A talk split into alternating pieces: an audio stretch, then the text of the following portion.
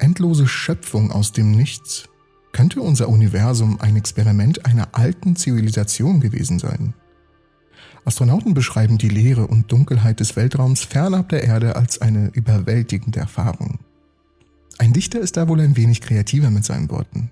Rainer Maria Rilke schrieb einst in seinem Gedicht vor einem guten Jahrhundert, Die Nacht so erschaudernd für mich, doch für dich so stetig. Unerschöpfte Schöpfung, die jenseits des Schicksals der Erde Bestand hat.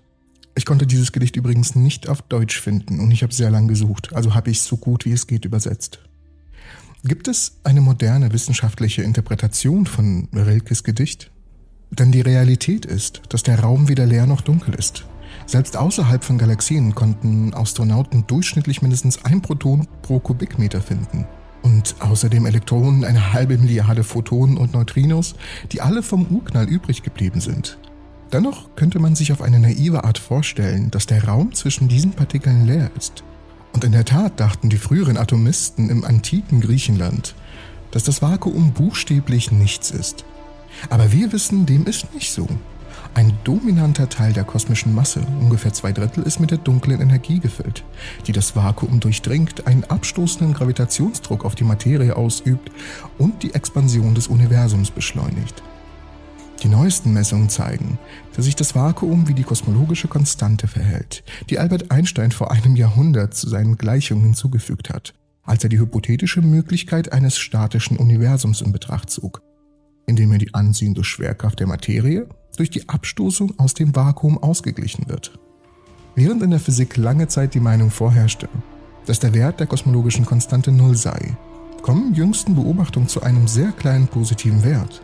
Die kosmologische Konstante wird heute nicht mehr als Parameter der allgemeinen Relativitätstheorie interpretiert, sondern als die zeitliche konstante Energiedichte. Es ist eine Konstante, die gewöhnlich durch Lambda abgekürzt wird. Eine Konstante, welche die Gravitationskraft als geometrische Krümmung der Raumzeit beschreibt. Unser tatsächliches Universum dehnt sich nicht nur aus, sondern tut dies gleichmäßig auf einen Teil von 100.000. Selbst für Regionen auf gegenüberliegenden Seiten unseres kosmischen Horizonts, die keine Zeit zur Kommunikation hatten.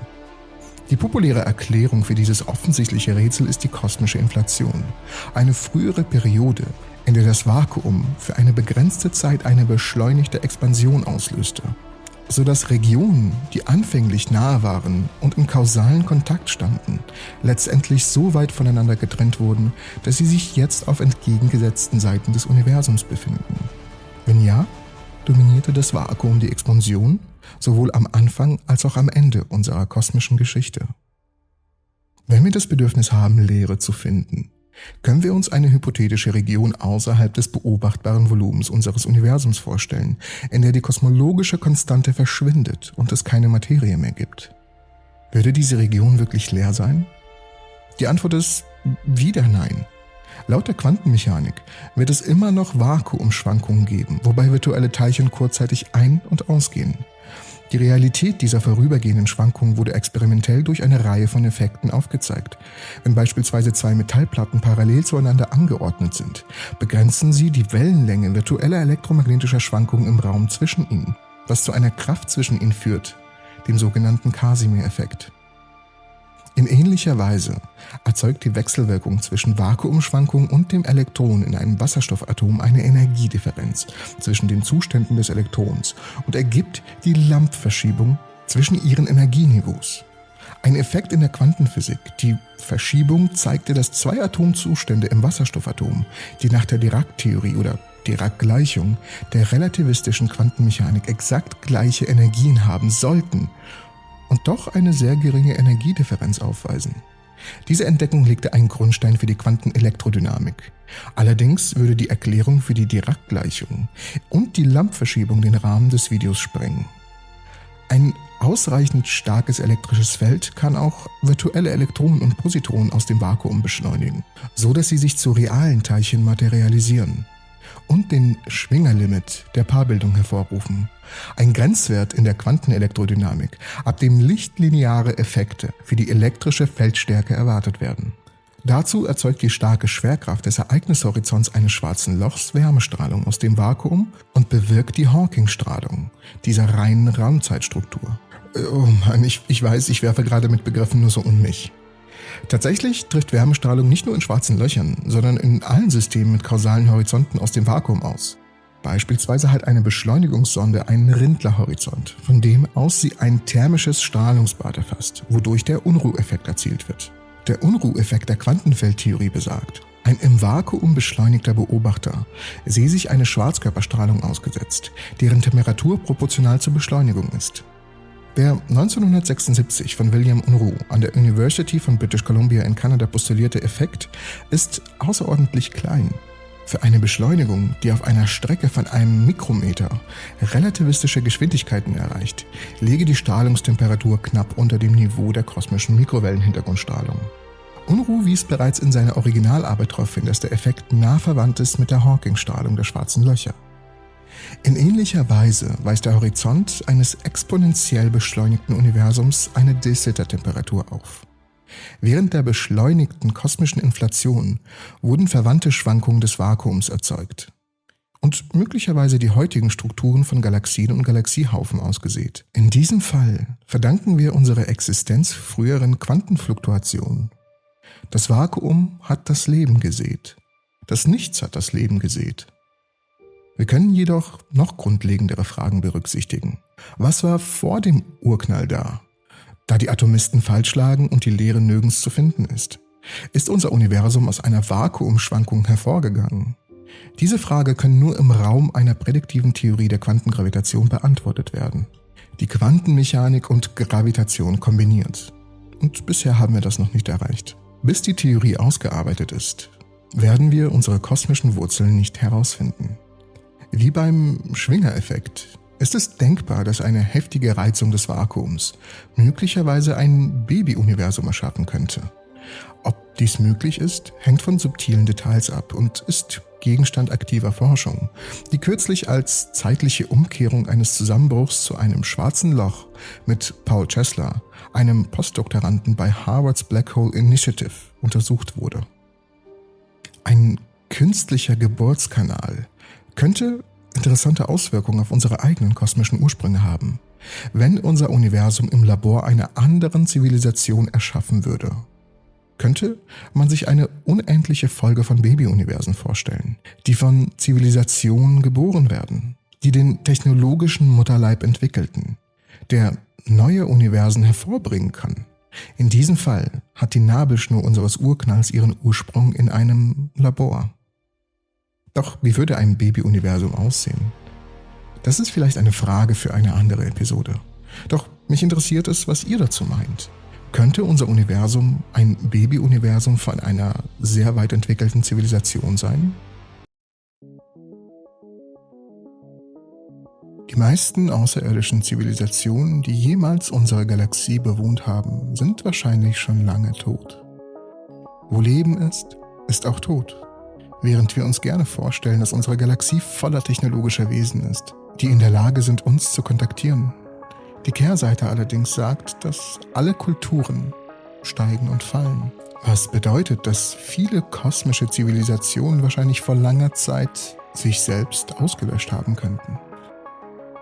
Eine im Dezember veröffentlichte Arbeit hat diesen Theorien einige Zahlen gegeben, unter anderem die Verbreitung sonnenähnlicher Sterne, die erdähnliche Planeten beherbergen, die Häufigkeit von Supernovae, die Zeit, die notwendig ist, damit sich intelligentes Leben entwickelt, wenn die Voraussetzungen stimmen, und die mögliche Tendenz werkzeugtragender Wesen, die sich allerdings selbst zerstören.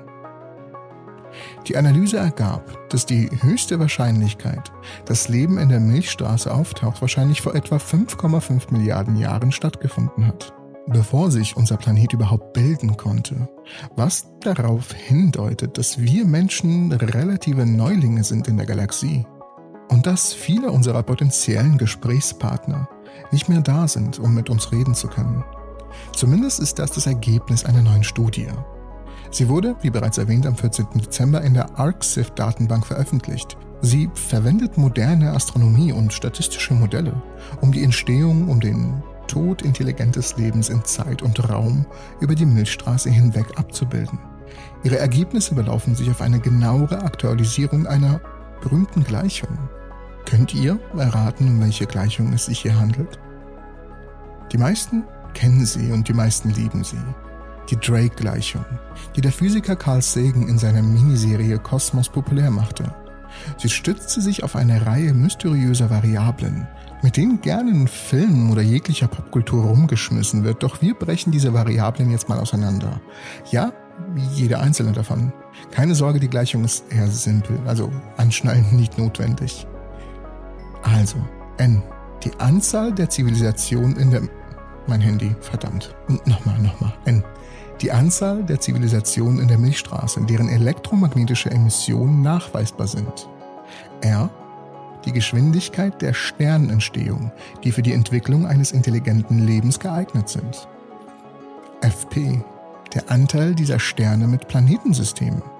NE, die Anzahl der Planeten pro Sonnensystem mit einer für das Leben geeigneten Umgebung. FL, der Anteil geeigneter Planeten, auf denen tatsächlich Leben erscheint. Und FI, der Anteil der lebenstragenden Planeten, auf denen intelligentes Leben entsteht. FC steht für den Anteil der Zivilisationen, die eine Technologie entwickeln, die nachweisbare Anzeichen ihrer Existenz hervorbringt. Und zuletzt L, die durchschnittliche Zeitdauer, in der solche Zivilisationen solche Signale ins All senden können. Die Anwendung der Drake-Gleichung. Ein einfacher Weg zur Untersuchung der Menge an intelligentem Leben und die leichte und verständliche Natur der Gleichung erlaubt es uns, eine neue Definition des Ganzen durchzuführen.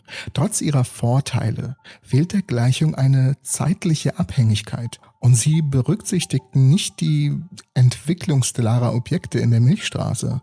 Zusätzlich gibt es inhärente Parameterunsicherheiten, was zu sehr subjektiven Schätzungen führen kann. Und persönlich gesehen, wenn wir uns die Gleichung anschauen und die jeweiligen Variablen, klingt das doch mehr nach einem Sci-Fi-Szenario. Mit der Realität hat diese Gleichung nicht wirklich viel gemein. Es ist allerdings und eindeutig ein überaus interessantes Gedankenexperiment, ein Gedankenspiel. Die neue Veröffentlichung, das von den drei Caltech-Physikern und einem Schüler verfasst wurde, könnte viel praktischer sein. Es sagt, wo und wann das Leben in der Milchstraße am wahrscheinlichsten ist und identifiziert den wichtigsten Faktor, der seine Verbreitung beeinflusst, die Tendenz intelligenter Kreaturen zur Selbstvernichtung. Seit Carl Sagan wurde viel geforscht. Insbesondere seit dem Hubble-Weltraumteleskop und dem Kepler-Weltraumteleskop haben wir viel Wissen über die Dichte von Gas und Sternen in der Milchstraße, die Sternentstehungsraten und die Exoplanetenbildung und die Häufigkeit von Supernovae-Explosionen. Wir kennen jetzt tatsächlich einige der Zahlen, die zur Zeit der berühmten Kosmos-Episode ein Rätsel waren. Die Autoren untersuchten eine Reihe von Faktoren, von denen angenommen wird, dass sie die Entwicklung intelligenten Lebens beeinflussen, wie beispielsweise die Verbreitung sonnenähnlicher Sterne, die erdähnliche Planeten beherbergen die Häufigkeit tödlicher strahlungsstrahlender Supernovae, die Wahrscheinlichkeit und Zeit, die erforderlich ist, damit sich intelligentes Leben entwickelt. Wenn die Voraussetzungen stimmen, entsteht auch die mögliche Tendenz fortgeschrittener Zivilisationen, sich selbst zu zerstören.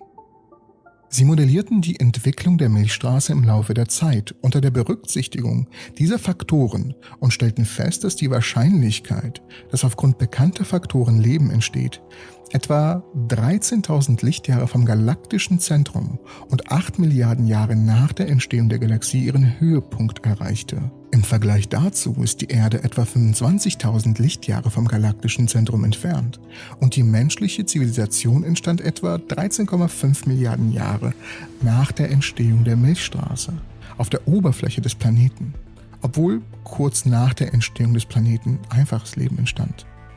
Mit anderen Worten, wir sind wahrscheinlich eine Grenzzivilisation in Bezug auf die galaktische Geographie und gewissermaßen eine relative Verspätung in der Szene der Milchstraßenbewohner. Unter der Annahme, dass das Leben ziemlich oft auftaucht und schließlich intelligent wird, gibt es wahrscheinlich andere Zivilisationen da draußen, meistens gruppiert um etwa 13.000 Lichtjahre Bande, also diesen Bereich um, die, um den Zentrum der Milchstraße herum. Der Grund dafür ist hauptsächlich die Verbreitung sonnenähnlicher Sterne dort. Die meisten dieser anderen Zivilisationen, die heute noch in der Galaxie existieren, sind wahrscheinlich jung, da es wahrscheinlich ist, dass sich intelligentes Leben über lange Zeiträume hinweg ausrottet. Selbst wenn unsere Galaxie vor mehr als 5 Milliarden Jahren ihren zivilisatorischen Höhepunkt erreicht hat, haben sich die meisten Zivilisationen, die es damals gab, wahrscheinlich selbst vernichtet. Aber mal ein wenig zu den Daten. Was wurde genau untersucht und wie? Es gab bereits vorher Studien, welche die sogenannte Peak-Position der inneren galaktischen Disk bestätigten, die 13.000 Lichtjahre, in denen sich Zivilisationen am besten und schnellsten bilden konnten. Zur Analyse wurde ein galaktisches Modell mit Auflösung einzelner erdähnlicher Planeten entwickelt, wo und wann potenzielles intelligentes Leben im Laufe der Zeit am häufigsten vorkommt. Somit ergibt sich das Ergebnis, dass der Großteil des komplexen Lebens sich derzeit innerhalb der Milchstraße befindet. Eine genaue Analyse für die Neigung zu potenziellen ATA wird mit einer Reihe von Kriterien gebildet, darunter die Bildung von zwei unterschiedlichen Phasen der Galaxie, aktuelle Beobachtungsanalyse zur Verbreitung erdähnlicher Planeten, Umständen, die das Leben an Land bedrohen, Prozesse der Abiogenese, verschiedene evolutionäre Zeitskalen und mögliche Selbstvernichtung des Lebens. Dieses letzte Stück ist die unsicherste Variable in der Veröffentlichung. Wie oft töten sich Zivilisationen selbst? Aber es ist auch die wichtigste. Um festzustellen, wie weit verbreitet die Zivilisation ist, selbst eine außerordentlich geringe Wahrscheinlichkeit, dass sich eine bestimmte Zivilisation in einem bestimmten Jahrhundert auslöscht, beispielsweise durch nuklearen Holocaust oder außer Kontrolle geratenen Klimawandel, würde bedeuten, dass die überwiegende Mehrheit der Zivilisation der Milchstraße bereits verschwunden ist. Wenn wir versuchen, uns etwas vorzustellen, das wir noch nie gesehen haben, greifen wir oft auf etwas zurück, was wir bereits kennen. Aus diesem Grund suchen wir bei unserer Suche nach außerirdischem Leben in der Regel nach Leben, wie wir es kennen. Aber gibt es einen Weg, unsere Vorstellungskraft auf Leben auszudehnen, wie wir es nicht kennen? Wie wir es uns nicht mal vorstellen können. Ein Großteil der Astrobiologie konzentriert sich auf die Suche nach Organismen, deren Chemie der unseren ähnelt. Aber es könnte durchaus auch andere Arten geben. Zusammensetzung von Molekülen und Elementen, so wie wir es uns nicht einmal erträumen können. Lasst uns zusammen durch die möglichen Zusammensetzungen und Möglichkeiten durchgehen, die uns die Suche nach dem Leben, wie wir es nicht kennen, ermöglichen können. In der Physik wurde bereits vor einem Jahrhundert ein ähnlicher Weg eingeschlagen, der sich in vielen Zusammenhängen als erfolgreich erwiesen hat. Dabei geht es um die Durchführung von Laborexperimenten, die die zugrunde liegenden physikalischen Gesetze aufdecken, die wiederum für das ganze Universum gelten. So schlug Lev Landau etwa zur gleichen Zeit, als das Neutron 1932 im Labor von James Chadwick entdeckt wurde, vor, dass es Sterne aus Neutronen geben könnte klang zuerst verrückt. Wenn ein unglaublich kleines Teilchen wie ein Neutron, ein Bestandteil fast aller Atomkerne und somit der Materie, getrennt vorkommen müsste und das ganze Sterne daraus bestehen. Nun, die Astronomen stellten daraufhin fest, dass es allein in unserer Galaxie, der Milchstraße, etwa 100 Millionen Neutronensterne gibt und eine Milliarde mal mehr im ganzen beobachtbaren Universum. Das Laser-Interferometer-Gravitationswellenobservatorium, kurz LIGO, entdeckte Gravitationswellensignale von Kollisionen zwischen Neutronensternen in endlicher Entfernung. Und ein kleiner Fun-Fact für euch: Man vermutet übrigens nun, dass bei solchen Kollisionen das Gold, welches wir zu Ehringen schmieden, geboren wird. Was ich damit sagen will, ist, dass wir in der Lage sind, uns etwas Neues vorzustellen, um dann danach zu suchen. Denn die Suche nach außerirdischem Leben kann einen ähnlichen Ansatz verfolgen. Indem wir im Labor aus einer Suppe von Chemikalien auf verschiedene Weise synthetisches Leben erzeugen, können wir uns vielleicht neue Umgebungen vorstellen, in denen Leben anders vorkommen könnte als hier auf der Erde. Die Situation ist vergleichbar mit der Zusammenstellung eines Rezeptsbuch mit Rezepten für verschiedene Arten von Suppen oder Kuchen. Um ein reichhaltiges Rezeptbuch zu schreiben, müssen wir mit vielen Arten von Chemikalien experimentieren. Nicht Unbedingt ist Wasser bei solch einem Prozess notwendig. Andere Elemente könnten verwendet werden, um uns nicht ganz in der Fantasie für die Erschaffung von Leben einzugrenzen. Der Nobelpreisträger Jack Szostak ist kurz davor, in einem Labor synthetisches Leben zu erzeugen. Jeder Erfolg mit einem einzigen Rezept könnte zu Variationen führen, die eine Vielfalt von Ergebnissen hervorbringen, die wir in unser Rezeptbuch für synthetisches Leben aufnehmen können. Indem wir in unseren Laborexperimenten geeignete Umweltbedingungen ermitteln können, können wir später nach realen Systemen suchen, in denen sie am Himmel verwirklicht sind, genau wie im Fall der Neutronensterne. Was so viel heißt wie, erzeugen wir ein Lebewesen und ein passendes Ökosystem dafür, in dem es überlebt und vor allem sich fortpflanzen kann, können wir genau nach diesem Ökosystem suchen, denn dort wäre die Wahrscheinlichkeit am höchsten, dass wir auch das Leben finden, das wir erzeugt haben. Doch bei diesem Ansatz sollten wir ebenso vorsichtig sein wie bei der Nutzung der Kernenergie. Die Erschaffung künstlicher Lebensformen in unseren Labors birgt das Risiko einer Umweltkatastrophe. Solche Experimente müssen in isolierten Umgebungen durchgeführt werden, damit Mistgeschicke mit Leben, wie wir es nicht kennen, nicht das Leben gefährden, wie wir es kennen. Obwohl die Oberflächen von Planeten und Asteroiden aus der Ferne auf biologische Signaturen untersucht werden können, ist außerirdisches Leben möglicherweise unter der Oberfläche am häufigsten anzutreffen.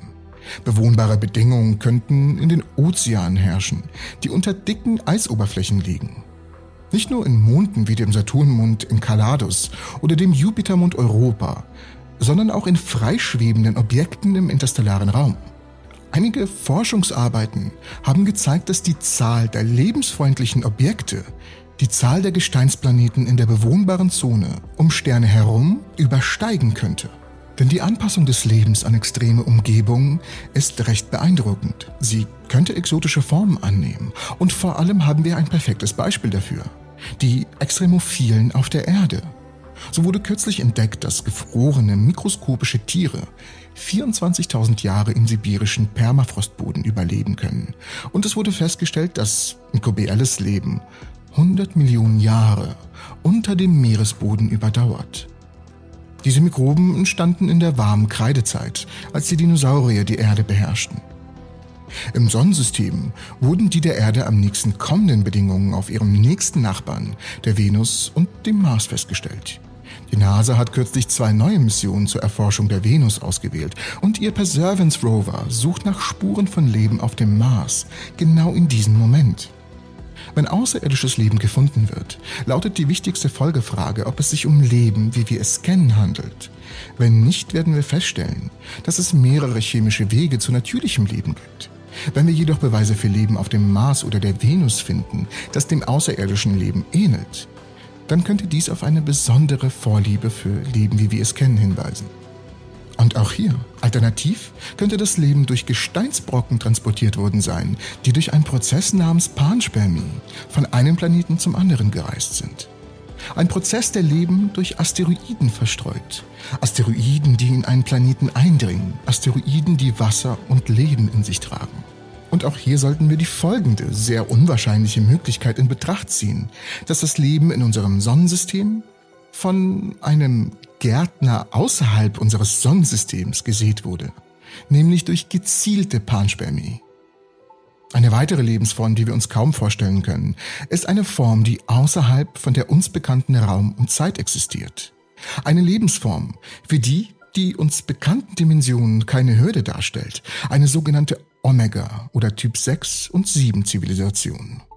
Wie wäre sowas möglich? Schaut in dieses Video von mir rein, wo ich genau auf das Thema eingehe. Die Wissenschaft bietet uns das Privileg, unsere kindliche Neugierde zu bewahren. Der Fortschritt der wissenschaftlichen Erkenntnisse durch Experimente ist nicht aufzuhalten. Es bleibt zu hoffen, dass wir ein Rezept für künstliches Leben finden, das es uns ermöglicht, uns etwas vorzustellen, das weitaus intelligenter als das natürliche Leben, dem wir bisher begegnet sind.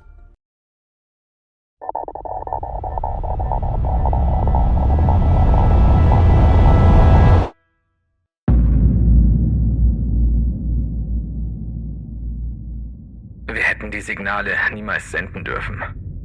Unser Ende haben wir selbst zu verantworten.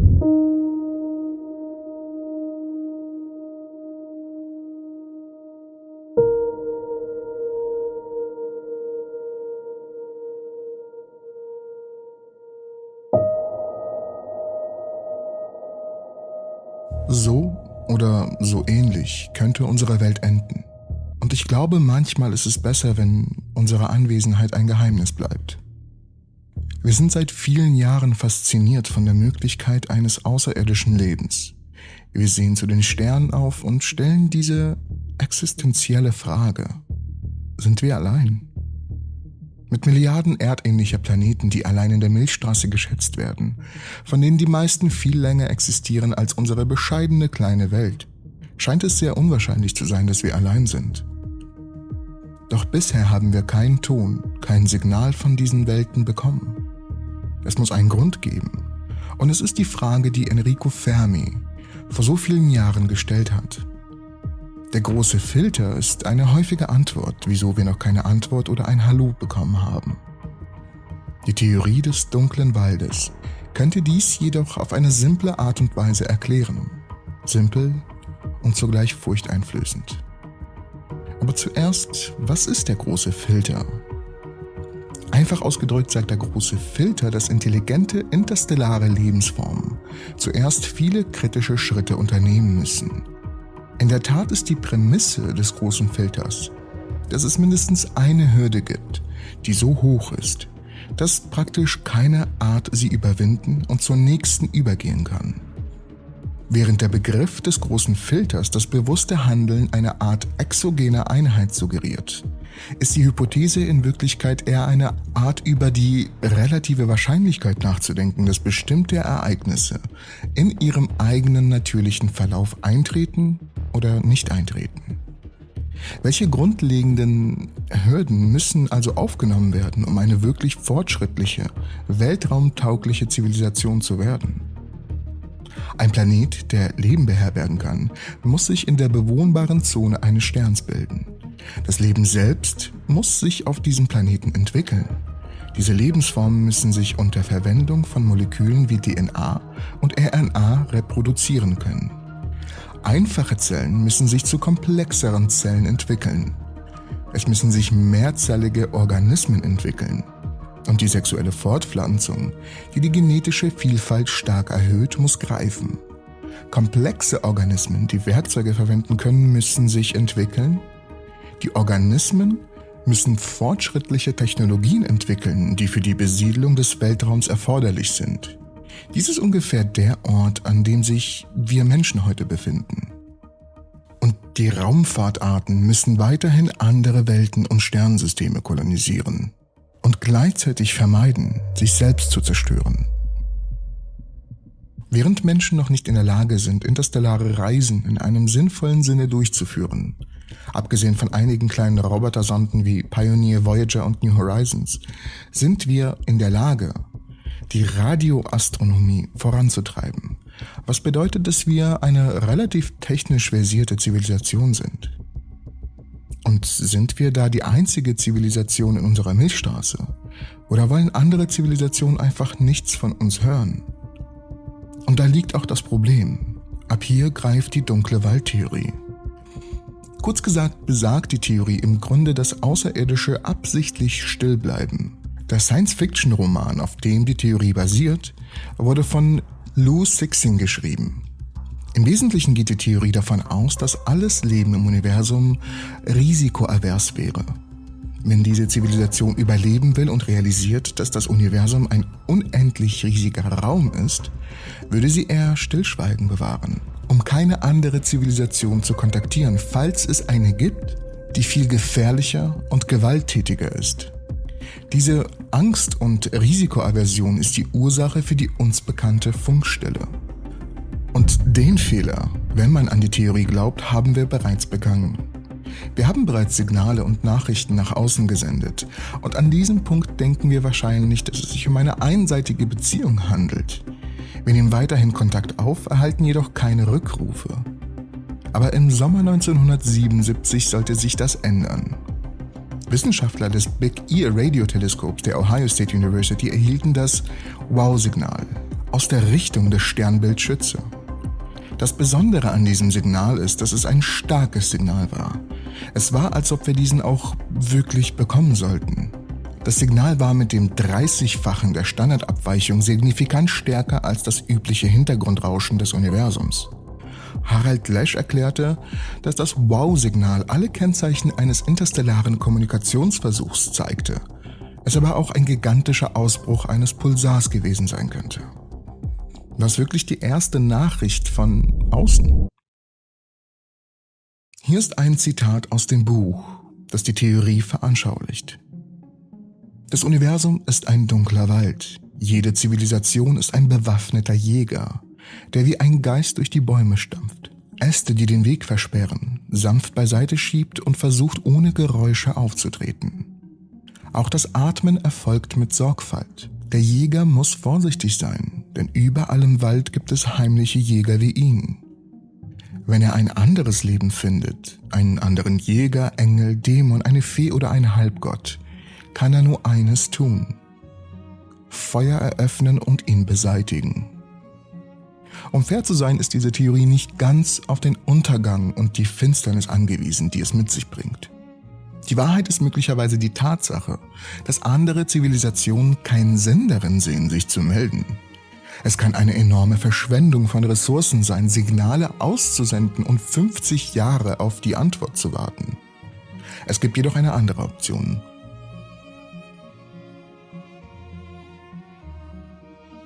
Es ist plausibel, dass es eine Superzivilisation gibt, die bereits die Kardashius-Skala überschritten hat, was die Grenze unglaublich ins Furchteinflößende stürzt. Subglobale Kultur. Die Zivilisation gewinnt ihre Energie und Rohstoffe aus den rohen Quellen auf organischer Basis wie Holz, Kohle und Öl. Alle Raketen, die von einer solchen Zivilisation eingesetzt werden, würden notwendigerweise vom chemischen Antrieb abhängen, da solche Reisen so erbärmlich langsam sind, wäre eine Zivilisation auf dieser Ebene größtenteils auf ihrem Hauptplaneten beschränkt. Planetenkultur. Diese Zivilisation wäre etwas weiter fortgeschritten als die auf der Erde. Sie wäre in der Lage, alle verfügbaren Ressourcen auf ihrem Heimatplaneten zu nutzen und die Energieabgabe einer ganzen Welt gekonnt zu nutzen. Diese Zivilisation wäre weit fortgeschrittener als wir einige tausend Jahre nach unserem Evolutionsstadium. Eine solche Gesellschaft könnte die gesamte Energie ihres Sterns nutzen. Die galaktische Kultur. Diese Zivilisation könnte die Energieabgabe einer Galaxie nutzen.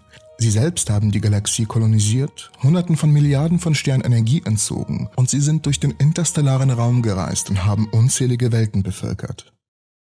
Diese Zivilisation wäre eine intergalaktische Kultur, die sich über die Weite des Universums erstreckt. Sie würden durch den Kosmos reisen und die Kraft von einer Milliarde Billionen Sonnen beherrschen.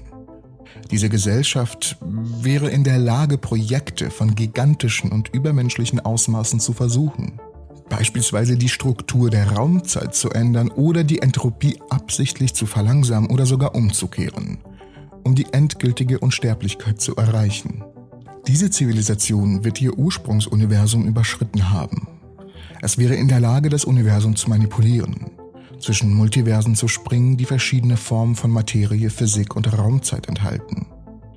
Eine Zivilisation wie diese wäre die Heimat von Wesen mit unvorstellbarer Macht und Fähigkeit. Solche Zivilisationen könnten befürchten, dass andere Zivilisationen ihr Niveau erreichen könnten. Um dem zuvorzukommen, hätten sie diese im Namen der Expansion ausgelöscht.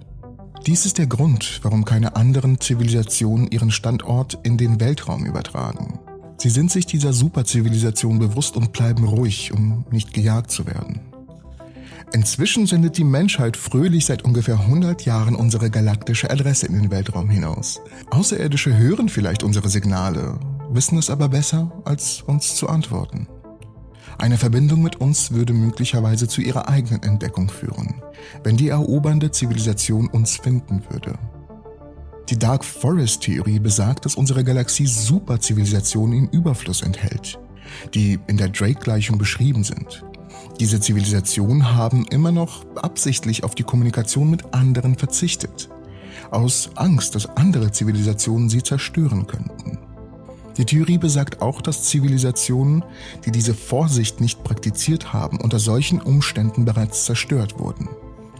Tatsächlich geht diese Theorie so weit, zu glauben, dass das Universum extrem lebensreich ist, aber jeder hat Angst voreinander oder vor etwas Massivem, was uns nicht bekannt ist. Das Search for Extraterrestrial Intelligence Institute, SETI, früher eine Regierungsbehörde und jetzt eine gemeinnützige Organisation in Mountain View in Kalifornien, postuliert, dass diese Theorie nicht unplausibel ist. Die offizielle Politik innerhalb der SETI-Community besteht nur darin, Informationen zu sammeln und nicht auf Signale oder Beweise für außerirdische Intelligenz zu reagieren, aus Angst, dass dies das Ende des Lebens auf der Erde sein könnte. Das Ziel jeder Zivilisation ist nun mal das Überleben. Zivilisationen wachsen und expandieren kontinuierlich, aber die Ressourcen im Universum sind begrenzt. Angesichts dieser Axiome und der physischen Natur des Universums, in dem Sterne extrem weit voneinander entfernt sind, würde die Kommunikation zwischen Zivilisationen zunächst mit einer drastisch langsamen Geschwindigkeit von 10 bis Hunderten von Jahren stattfinden, da die Lichtgeschwindigkeit uns begrenzt. Sixin beschrieb eine Verdachtskette, die zwischen zwei Zivilisationen entsteht, da sie eine ehrliche Absicht oder eine potenzielle Bedrohung, die die anderen darstellen, nicht sicher einschätzen können. Bis eine Zivilisation genug Information gesammelt hat, um eine andere als nicht bedrohlich zu betrachten, könnte eine andere Zivilisation auf dem besten Weg sein, sie zu zerstören. Darüber hinaus ist es nicht unbedingt eine sichere Option, eine weniger technologisch fortgeschrittene und damit weniger bedrohliche Zivilisation allein zu lassen, da eine Zivilisation möglicherweise exponentielle und vorhersehbare technologische Fortschritte erleiden kann. Selbst wenn der technologische Fortschritt einer Zivilisation niemals den des anderen übertrifft, könnte Informationen über diese Zivilisation an eine andere Zivilisation senden, die selbst technologisch fortgeschrittener sein und beschließen könnten, sie zu zerstören. Stellen wir uns das so vor. Wenn eine überlegendere Zivilisation hier auf der Erde ankommen würde, welchen Nutzen würde sie daraus ziehen, uns am Leben zu halten? Wir sind eine Gesellschaft, die unseren Planeten durch Innovation dezimiert hat und weiterhin untereinander kämpft. Auch wenn die Zivilisationen, die uns eine Gefahr sein könnten, nicht unbedingt bösartige Absichten haben. Aber im Krieg der Welten waren die Außerirdischen in H.G. Wells wegweisenden Roman nicht wirklich per se böse. Sie wollten uns nicht foltern und den Menschen alle möglichen bösen Sachen antun. Wir waren nur im Weg.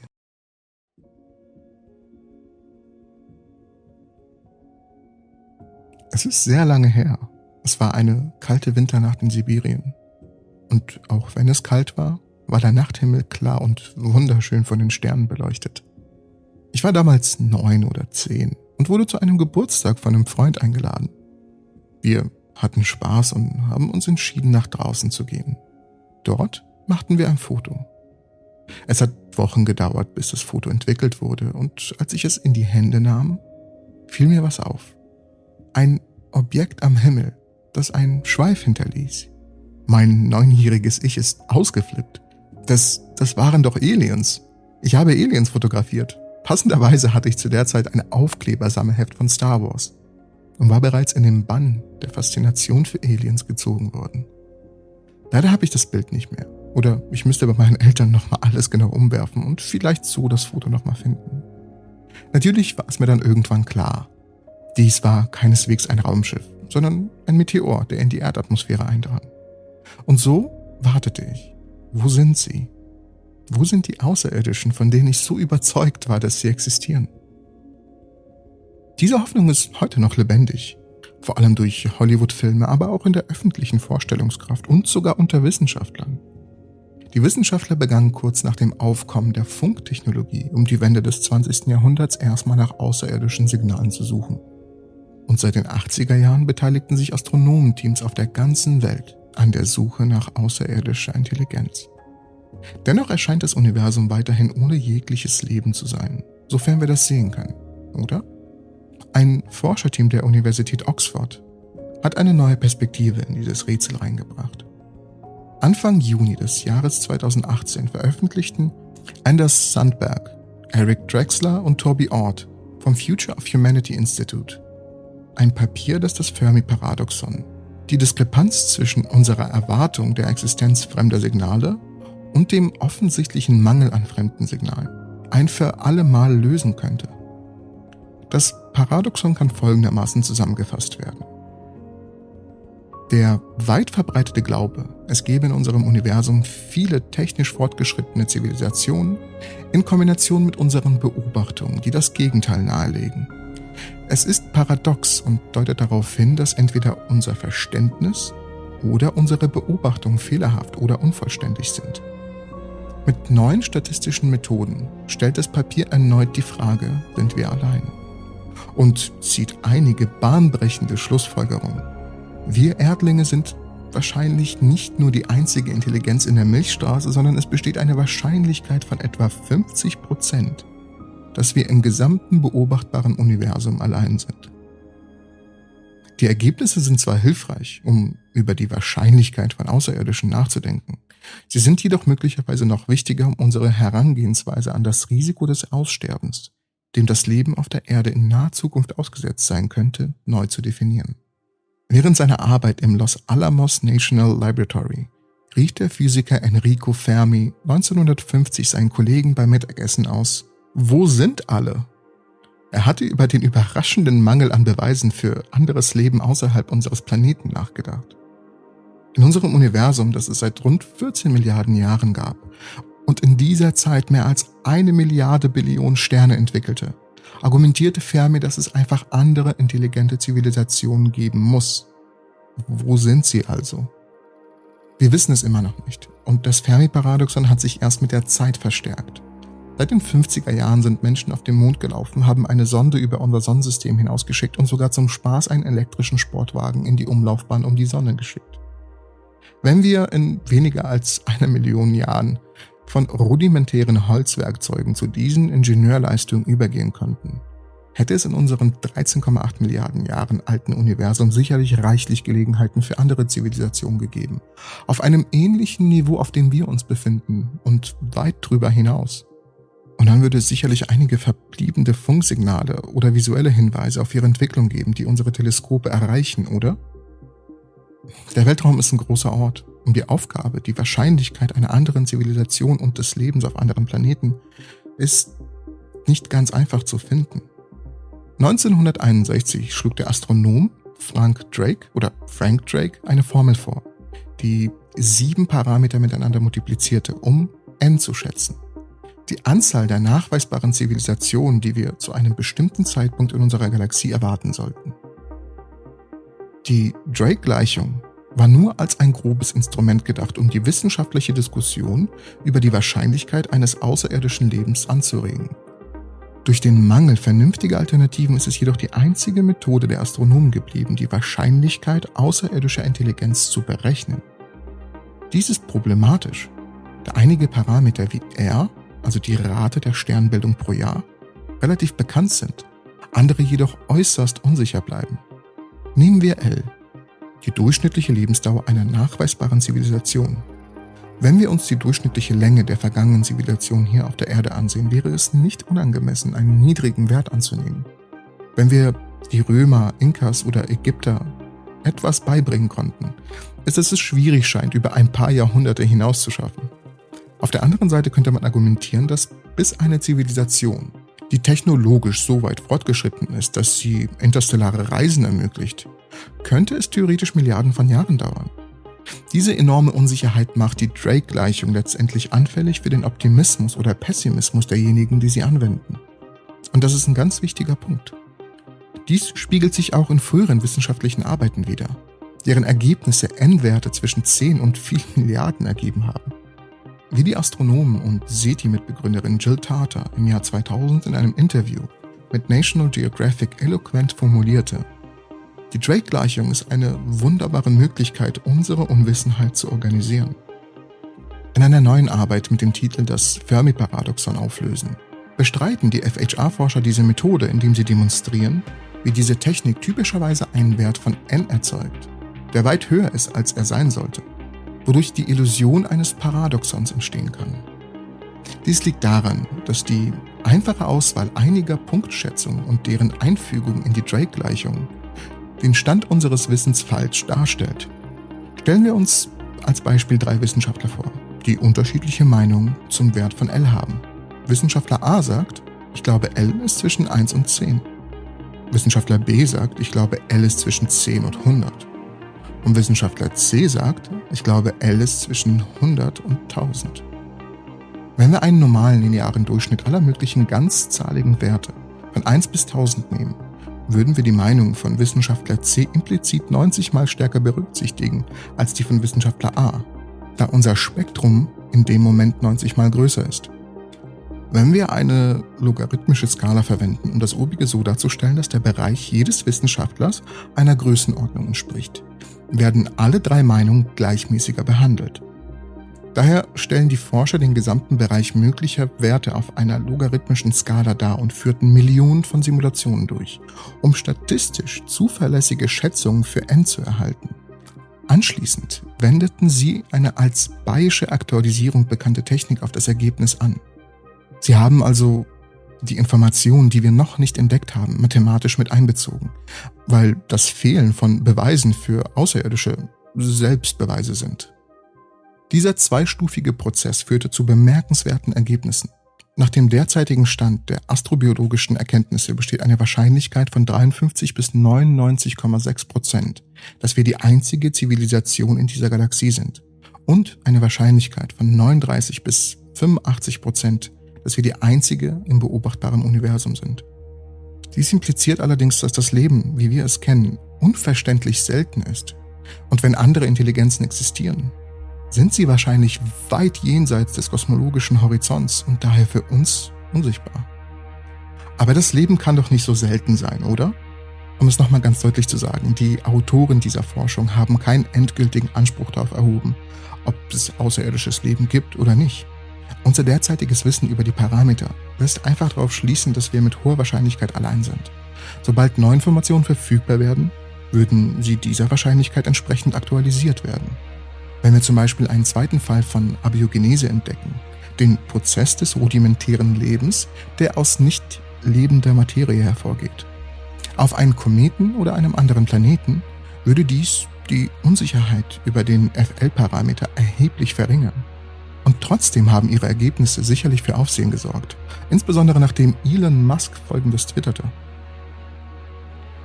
Viele reagierten auf die Ergebnisse der Veröffentlichung, indem sie es als anthropozentrisch und engstirnig bezeichneten und argumentierten, dass jede Schlussfolgerung, die darauf hindeutet, dass wir Erdlinge etwas Besonderes sind, einfach menschliche Arroganz ist. Dies kann ich verstehen da sich die Vorstellung, dass intelligentes Leben im Universum äußerst selten ist, völlig uninteressant anfühlt. Wir existieren zusammen mit anderen intelligenten Leben wie Delfinen und Tintenfischen, also nehmen wir an, dass das, was wir sehen, über die Erde hinaus extrapolierbar sein kann. Dies allein ist jedoch kein Beweis dafür, dass intelligente Zivilisationen allgegenwärtig sind. Ob die wahre Wahrscheinlichkeit so hoch wie 1 zu 2 oder unvorstellbar wie 1 zu einer Billion Billion Billionen ist, die bloße Fähigkeit, uns diese Frage bewusst zu stellen, hängt von der Tatsache ab, dass das Leben bereits erfolgreich entstanden ist. Unabhängig davon, auf welcher Seite ihr steht und was ihr glaubt, wirft die Vorstellung, dass wir im Universum allein sein könnten, ernsthafte wissenschaftliche und philosophische Fragen auf. Ist unsere Seltenheit etwas zu feiern oder etwas, um enttäuscht zu sein?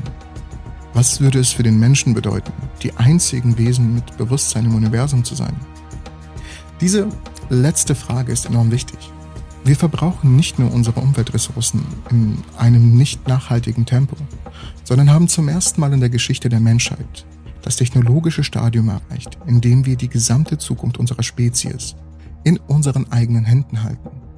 Innerhalb weniger Jahre bauten wir genug Atomwaffen, um jeden Menschen auf der Erde um ein Vielfaches auszurotten und stellten diese Waffen unseren Führern mit einem Auslöser zur Verfügung. Jedes Jahrzehnt hat uns neuartige Technologien mit immer größerem Potenzial für immenses Wohl und immense Zerstörung gebracht.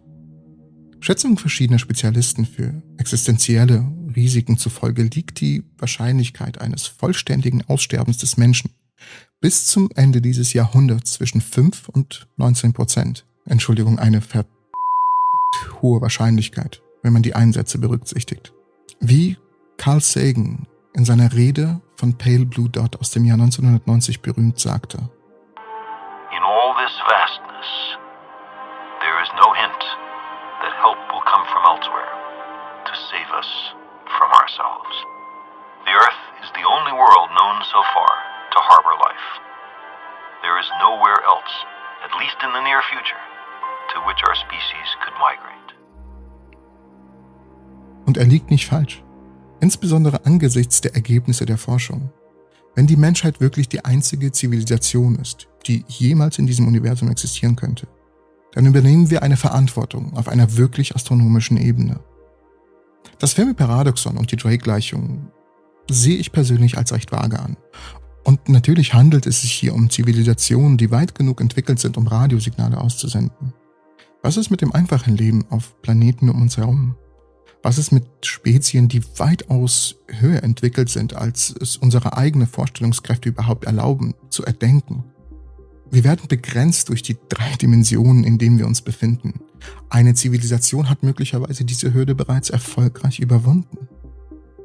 Wir sollten dem Ganzen nicht allzu pessimistisch entgegenblicken, sondern unsere Forschung weitaus fokussierter auf intelligentes Leben im All richten.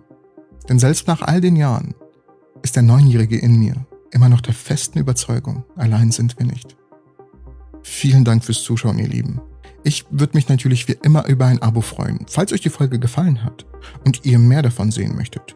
Denn mit dieser Folge brechen wir zusammen die Suche nach dem Leben im All an. Eine neue Serie meines Channels Entropy. Schaut mal in die Videobeschreibung rein. Dort findet ihr ganz kluge Links zu mir und den Dingen, die ich so mache. Aber ansonsten, bis zur nächsten Episode der Entropy.